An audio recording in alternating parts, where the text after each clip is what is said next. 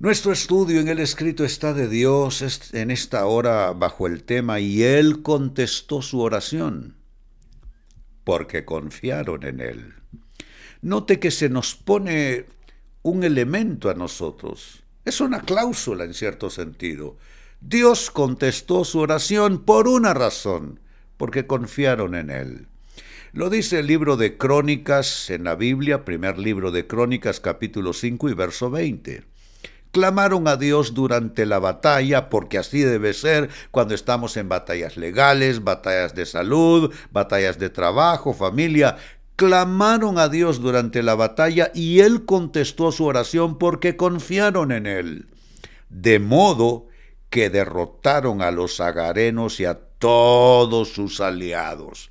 Todos aquellos que han establecido alianzas para tu sufrimiento, todos esos son dispersados por el poder de Dios y tú quedas no solo en libertad, entras en victoria en el nombre de Jesús. Pero te hago una pregunta, ¿qué haces durante tus batallas? ¿Mm? Porque aquí dice, clamaron a Dios durante la batalla y Él contestó su oración. ¿Qué haces durante tus batallas? ¿Te desplomas? Pregunto. ¿Te quejas? Pregunto te dejas inundar por las dudas. Eso no puede ser. Tú tienes que comenzar a declarar el poder de Dios. Óyelo bien, el poder de Dios, aclamar la victoria de Dios en lugar de desplomarte, de comenzar a quejarte o a dejarte invadir por las dudas. Amados hermanos, Dios contesta la oración, pero eh, nota la razón, porque confiaron en Él.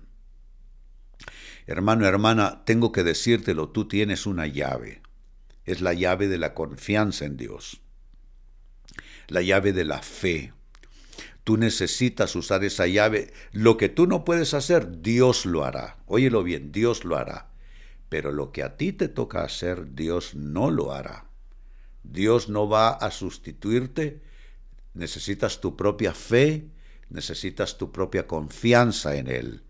Así es que eh, pues nota esa razón. Dios contestó la, la, oración porque confiaron en Él. Y algo más, dice confiaron en Él. Se traduce como confiar, en este caso en Dios, en la traducción de los originales en la Biblia del hebreo bataj.